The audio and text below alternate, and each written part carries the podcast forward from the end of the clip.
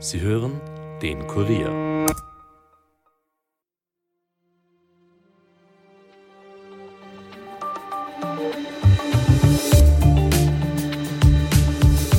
Das waren die stärksten russischen Angriffe innerhalb von 24 Stunden seit Jahresbeginn. Das hat der ukrainische Innenminister Klimenko gestern vermeldet. Es wurden zahlreiche Städte und Ortschaften in der Ukraine beschossen. Die Ukraine ist vor allem auf die Hilfe aus Europa und den USA angewiesen, aber die wird zunehmend weniger. Lassen wir die Ukraine also im Stich? Und inwiefern beeinflusst der Krieg im Nahen Osten jenen in der Ukraine? Darüber spreche ich heute mit Politikwissenschaftler und Russland-Experte Gerhard Mangott. Mit ihm spreche ich auch darüber, ob wir uns denn eigentlich Sorgen machen müssen, weil der russische Präsident Putin das Verbot für Atomwaffentests aufgehoben hat und wie wahrscheinlich es ist, dass Russland tatsächlich solche gefährlichen Tests durchführen könnte. Mein Name ist Caroline Bartosch. Es ist Donnerstag, der 2. November und ihr hört den Daily Podcast des Kurier. Schön, dass ihr zuhört. Russlands Präsident Wladimir Putin hat per Gesetz die russische Ratifizierung für das Verbot von Atomwaffentests zurückgezogen. Der entsprechende Erlass wurde am heutigen Donnerstag in der offiziellen russischen Gesetzesdatenbank veröffentlicht.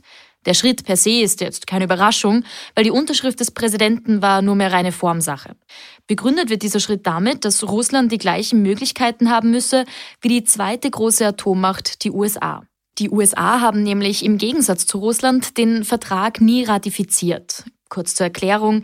Die Ratifikation ist ein juristischer Fachbegriff, der die völkerrechtlich verbindliche Erklärung der Bestätigung eines zuvor abgeschlossenen, das heißt unterzeichneten völkerrechtlichen Vertrages durch die Vertragsparteien bezeichnet. Und ob wir uns nun Sorgen machen müssen, dass Putin das Atomwaffenverbot aufgehoben hat, bespreche ich jetzt im Interview mit Politikwissenschaftler Gerhard Mangott. Wir sprechen aber vor allem auch über die Situation in der Ukraine, denn da stocken derzeit die Offensiven. Zusätzlich werden die Unterstützungen aus dem Westen und der USA immer weniger und der Krieg in Israel beeinflusst jenen in der Ukraine ebenfalls. Und wie, das hört ihr jetzt.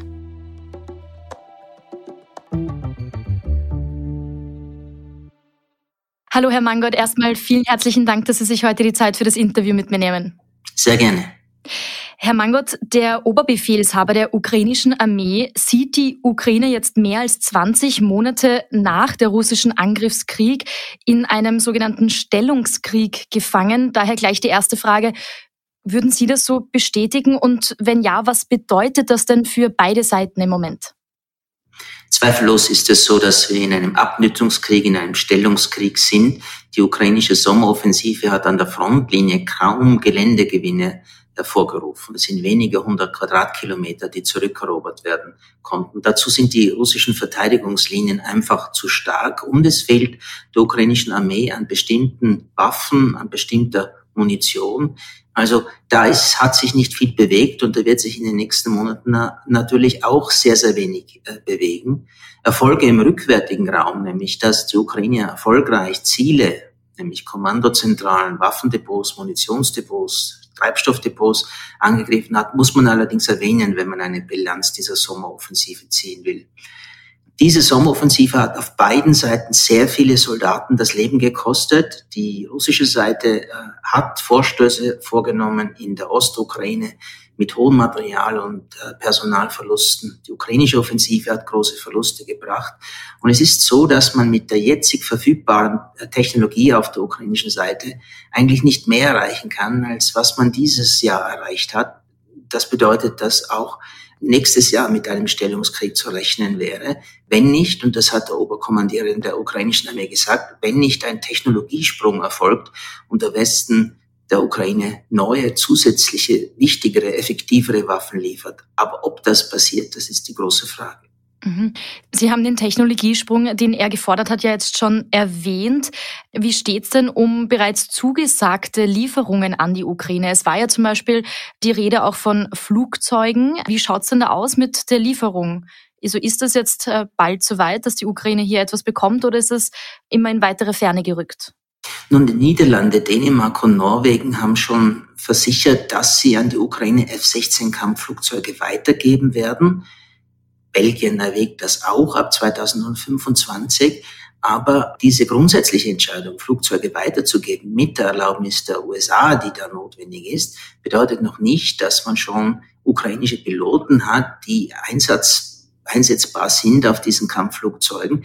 Dafür braucht es eine lange Schulung, die ist im Gang in vielen Fällen, aber das dauert eben noch, so dass man annehmen kann, dass vielleicht die ersten F-16 schon im Jänner, Februar, vielleicht März in die Ukraine kommen. Aber ob diese dann schon in großer Zahl einsetzbar sind, das ist eine offene Frage, zumal es eben nicht so viele ukrainische Piloten gibt, die mit diesem Flugzeug fliegen können und die englische Sprache ausreichend beherrschen.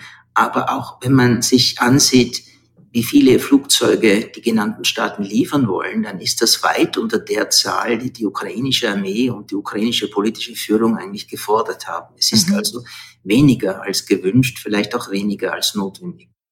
Was kann ich mir denn sonst so als Laie jetzt unter diesem Begriff Technologiesprung vorstellen? Also was wäre es, was der Ukraine jetzt gerade am meisten helfen würde, was sie am dringendsten braucht?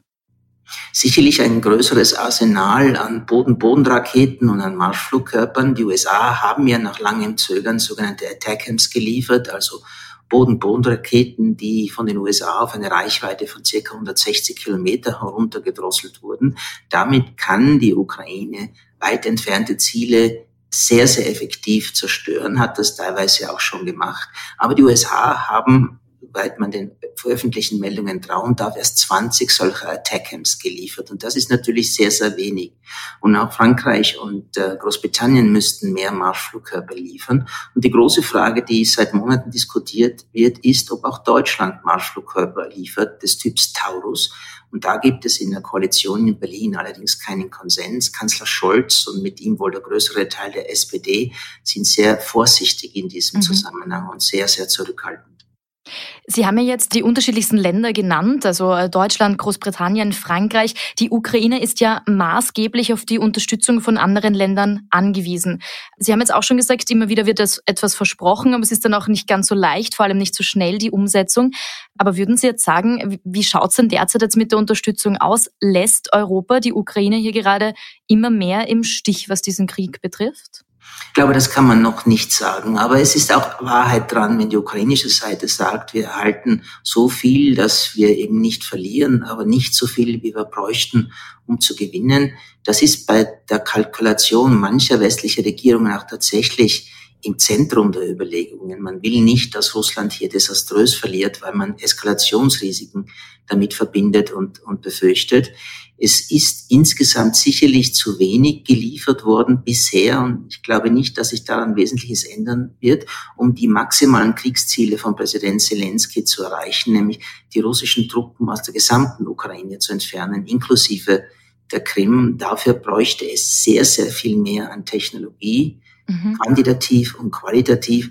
Und ich bin mir nicht sicher, ob, äh, ich bin sogar eher im Zweifel, ob sehr viel äh, vom Gerät, das dafür notwendig wäre, auch dann tatsächlich bereitgestellt wird, zumal man ja sagen muss, äh, westliche Lagerbestände sind schon zum Teil stark ausgedünnt. Äh, der Westen muss ja selber verteidigungsfähig bleiben. Und jetzt kommt auch noch der Krieg zwischen Israel und Gaza hinzu. Israel wird, wenn es ein langer Krieg wird und wenn er sich auf mehrere Fronten ausbreitet, auch auf Waffenhilfe aus dem Westen angewiesen sein. Und da stehen dann die Ukraine und Israel gewissermaßen in Konkurrenz um Geld, Waffen und Munition. Inwiefern würden Sie denn sagen, hat denn auch bis jetzt schon dieser Krieg in Israel ähm, den Krieg in der Ukraine beeinflusst? Nun, was die mediale und öffentliche Aufmerksamkeit betrifft, hat äh, das, was im Nahen Osten stattfindet, äh, die Lage in der Ukraine schon sehr beeinflusst. Es wird sehr viel weniger berichtet über diesen Krieg. Es gibt aber auch darüber hinaus eine in den letzten Monaten angewachsene Kriegsmüdigkeit. Mhm. Die Menschen haben sich an diesen Krieg gewöhnt. Sie werden nicht mehr emotionalisiert durch grauenhafte Bilder und äh, sie sind auch schon, nicht alle, auch nicht eine Mehrheit, ähm, der Einstellung, dass man jetzt doch eine Waffenruhe anstreben sollte und den Krieg nicht ausficht bis zum letzten Soldaten auf beiden Seiten. Das hat äh, der Krieg im Nahen Osten schon bewirkt. Die westlichen Staaten betonen, unsere politische Aufmerksamkeit für die Ukraine ist weiterhin da, weiterhin groß. Also wir lassen uns da nicht ablenken von der Ukraine. In der Praxis dürfte es aber doch so sein, dass man jetzt äh, einen Krieg im Auge hat, der ein großes Eskalationspotenzial hat, ein großes Potenzial, dem Westen Schaden zu, äh, zuzufügen. Und äh, es ist nun auch so, das hat man auch schon gemerkt, dass Munition, die für die Ukraine gedacht war, von den USA aus umgeleitet wurde und an Israel übergeben wurde. Wie schaut es denn ganz generell mit der Unterstützung der USA der Ukraine gegenüber aus?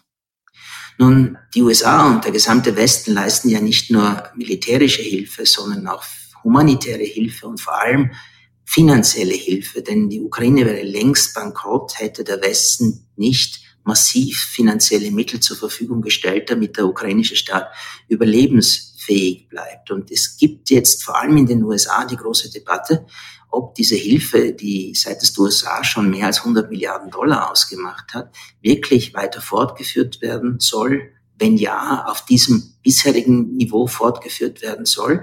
Und da gibt es eben das Problem, dass in der Republikanischen Partei, nicht im Senat, aber im Repräsentantenhaus der anderen Kammer des US-Parlamentes, es eine lautstarke Minderheit an Republikanern gibt, äh, den sogenannten Freedom Caucus, die gegen weitere Hilfe an die Ukraine sind. Und die Frage, ob äh, Präsident Biden mit seiner Initiative jetzt ein 105 Milliarden Dollar Paket zu schnüren, äh, von dem dann 61 Milliarden Dollar an die Ukraine gehen sollen. Die Frage, ob dieses Paket durch den Kongress kommt, ist äh, eine, die noch nicht beantwortet werden kann. Wenn es überhaupt gelingt, dann wird es sehr, sehr schwierig werden. Es ist nämlich auch so, dass die Mehrheit der US-Bevölkerung mittlerweile sagt, wir haben genug geholfen und bei den mhm. Republikanern ist dieser Wert äh, noch sehr viel höher.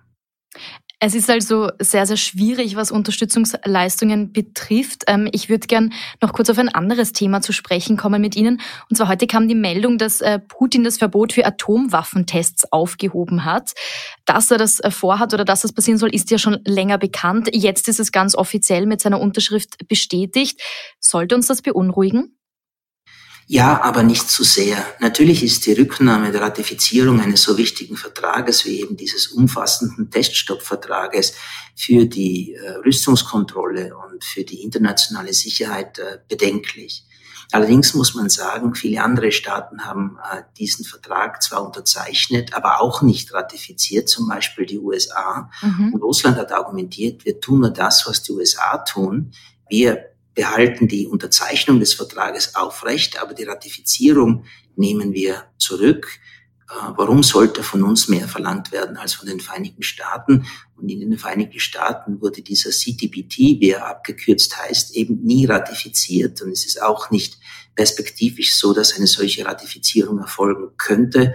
Jetzt schon gar nicht, nachdem Russland die Ratifizierung wieder rückgängig gemacht hat. Es bedeutet aber noch nicht, dass wir jetzt äh, vor neuen Nukleartests stehen. Russland hat gesagt, es werde keine Nuklearwaffen testen, außer die Vereinigten Staaten würden es vorher tun.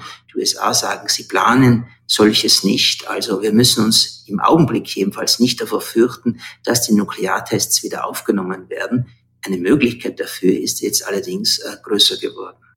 Warum glauben Sie denn, wurde genau dieser Zeitpunkt jetzt gewählt? Also das ist ja, wie alles, was Putin eigentlich macht, sicher nicht zufällig jetzt passiert, oder? Nein, das sind äh, explizite russische Reaktionen auf das Vorgehen des Westens, auf Militärhilfe, äh, humanitäre Hilfe und finanzielle Hilfe an die Ukraine und die westlichen Sanktionen. Und äh, Russland macht das, äh, macht diese Reaktionen, diese Gegen wäre vor allem in Bereichen, die eben von großer Bedeutung für die internationale Sicherheit sind. Und das ist im Bereich der Rüstungskontrolle und der Abrüstung. Wir dürfen nicht vergessen, dass Russland vor einigen Monaten auch einen Vertrag ausgesetzt hat, der eigentlich bis 2026 laufen sollte, der eine Obergrenze für Nuklearwaffen und den Mitteln, diese Nuklearwaffen ans Ziel zu bringen, vorsieht. Russland hat hier äh, eine Suspendierung vorgenommen, obwohl das rechtlich gar nicht geht, erlaubt keine Inspektionen mehr durch die USA, tauscht keine Testdaten mehr aus mit den USA. Also man hat schon in einem anderen Bereich dieses Abrüstungs- und Rüstungskontrollbereiches Fakten geschaffen, die den USA nicht lieb sind und damit wird man fortsetzen. Mhm.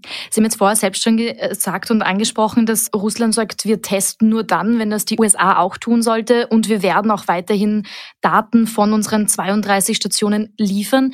Wie würden Sie das einschätzen? Ist dieser Aussage jetzt wirklich Vertrauen entgegenzubringen? Können wir uns darauf mal verlassen? Auf absehbare Zeit sicher. Wie gesagt, die Unterzeichnung wurde ja nicht widerrufen und es wurde explizit erklärt, dass Russland mit der Organisation zusammenarbeiten wird, die die Umsetzung dieses Vertrages durch hunderte Messstellen weltweit überwacht. Solange das noch erfolgt, kann man sagen, gut, die Welt ist nicht sicherer geworden nach diesem Schritt Russlands, aber die große Bedrohung ist noch nicht da. Wenn das einmal aufhört hingegen, dann muss man sich größere Sorgen machen. Mhm. Gerade wenn es um Atomwaffen geht, dann passiert aber oft dieses, naja, wenn die können, dann wollen wir auch, was ja genau auch hier passiert ist. Russland hat gesagt, wir wollen quasi den gleichen Status wie äh, die USA haben. Könnte das hier jetzt zu einer Kettenreaktion führen? Es könnten Staaten, die diesen Vertrag ratifiziert haben, nämlich offizielle und inoffizielle Nuklearmächte, jetzt das Gleiche machen. muss allerdings sagen, China hat äh, den Vertrag auch nicht ratifiziert. Eine Atommacht, die ein immer größeres Arsenal an Nuklearwaffen besitzen und äh, wird und äh, schon heute besitzt. Aber es ist denkbar, dass andere Staaten äh, erwägen, das Gleiche zu tun. Aber ich denke, erst dann, wenn tatsächlich entweder Russland oder die USA einen Kernwaffentest durchführen, vorher glaube ich nicht an eine solche Kettenreaktion. Mhm. Herr Mangot, dann abschließend noch, wenn es um den Ukraine-Krieg geht, dann betont Zelensky auch immer wieder, wie wichtig es ist, dass die Ukraine die Möglichkeit erhält, der EU beizutreten. Er fordert, dass hier schnell die Beitrittsverhandlungen aufgenommen werden. Wie steht es denn derzeit um die Aussicht, dass die Ukraine wirklich der EU beitritt? Nun, wir werden in baldiger Zeit einen Bericht der Europäischen Kommission vorgelegt bekommen, in dem untersucht wird, ob die Ukraine die Auflagen für den Beginn von Verhandlungen ausreichend erfüllt hat. Wenn die Kommission grünes Licht gibt, dann könnte der Europäische Rat der Staats- und Regierungschefs im Dezember dieses Jahres auch tatsächlich die, den Beginn von Verhandlungen verkünden. Aber dann kommt die große Reise durch die Wüste. Die Verhandlungen werden sehr, sehr lange andauern. Also ein Schnellbeitritt, wie ihn sich Präsident Zelensky vorstellt, den wird es definitiv nicht geben, sondern es werden mühevolle Jahre, vielleicht Jahrzehnte werden, wo die Beitrittsfähigkeit der Ukraine hergestellt werden muss und, und das ist besonders wichtig, auch die Erweiterungsfähigkeit der Europäischen Union hergestellt werden äh, muss. Denn die Union hat jetzt 27 Mitglieder. Sie ist jetzt schon in bestimmten Bereichen sehr wenig effektiv, was mhm. Entscheidungen anbelangt. Und äh, wenn noch mehr Staaten dazukommen, neben der Ukraine eben Staaten des westlichen Balkans, dann wird die EU kaum noch regierungsfähig sein. Also die EU braucht eine Vertragsreform, vor ein Erweiterungsschritt erfolgen kann. Sollten diese Beitrittsgespräche tatsächlich aufgenommen werden, was glauben Sie, welchen Effekt hätte das denn auf den Krieg in der Ukraine? Zunächst keinen unmittelbaren, außer dass natürlich der Beginn solcher Verhandlungen der Bevölkerung der Ukraine neue Moral gibt, neue Zukunftshoffnung gibt, auch wenn die vielleicht bald enttäuscht wird, wenn sich herausstellt, wie langsam die Verhandlungen gehen werden. Also in dieser Hinsicht hat es einen psychologischen Effekt, aber für den Krieg an sich hat es keinen. Herr Mangert, dann sage ich an dieser Stelle vielen herzlichen Dank, dass Sie sich die Zeit genommen haben und ich wünsche Ihnen noch einen schönen Tag. Herzlichen Dank, gern geschehen. Auch Ihnen einen schönen Tag. Dankeschön. Mehr zum Krieg in der Ukraine lest ihr auf unserem Channel auf kurier.at. Dort findet ihr natürlich auch alle anderen wichtigen Informationen aus Österreich und aller Welt. Hier gibt's jetzt noch ein paar Schlagzeilen für euch für den Überblick. Als Vergeltung für das Massaker der Hamas vom 7. Oktober dringt das israelische Militär mit Panzern und Truppen weiter auf Gaza-Stadt vor. Dabei sind die Soldaten am heutigen Donnerstag auf erbitterten Widerstand von Kämpfern der radikal-islamischen Palästinenserorganisation gestoßen. Bewohner berichteten, das Gebiet von Gaza-Stadt sei die gesamte Nacht über mit Mörsergranaten beschossen worden. Israelische Panzer und Bulldozer seien dabei, immer weiter vorzudringen. Am zweiten Tag in Folge haben heute dafür Ausländer den Gazastreifen in Richtung Ägypten verlassen können. In zwei Bussen seien zunächst 100 Reisende mit ausländischer Staatsangehörigkeit über den Grenzübergang nach Ägypten gelangt. Das hat der palästinensische Grenzsprecher am heutigen Donnerstag bekannt gegeben. Bis Ende des Tages sollten ägyptischen Angaben zufolge bis zu 400 Menschen mit ausländischem Pass sowie 60 Verletzte die Grenze passieren. Und in Österreich wurde heute an die Opfer des Terroranschlags in der Wiener Innenstadt vor drei Jahren erinnert. Unter anderem Bundeskanzler Karl Nehammer von der ÖVP und Vizekanzler Werner Kogler von den Grünen haben den vier getöteten Menschen mit einer Kranzniederlegung gedacht. In einer gemeinsamen Erklärung heißt es, Zitat, Gedenken heißt, sich all jener zu erinnern, die bei diesem sinnlosen Akt der Gewalt ermordet oder verletzt wurden. Damit war es für heute von uns. Mehr Podcasts findet ihr unter www.kurier.at slash podcasts. Wenn euch einer davon gefällt, dann abonniert ihn doch auf Apple Podcast oder Spotify und hinterlasst uns auch gerne eine Bewertung. Ton und Schnitt von Dominik Kanzian, produziert von Elias Nadmesnik. Mein Name ist Caroline Bartosch. Ich hoffe, ihr könnt bald euren Feierabend genießen und hört doch auch morgen wieder rein. Bis bald.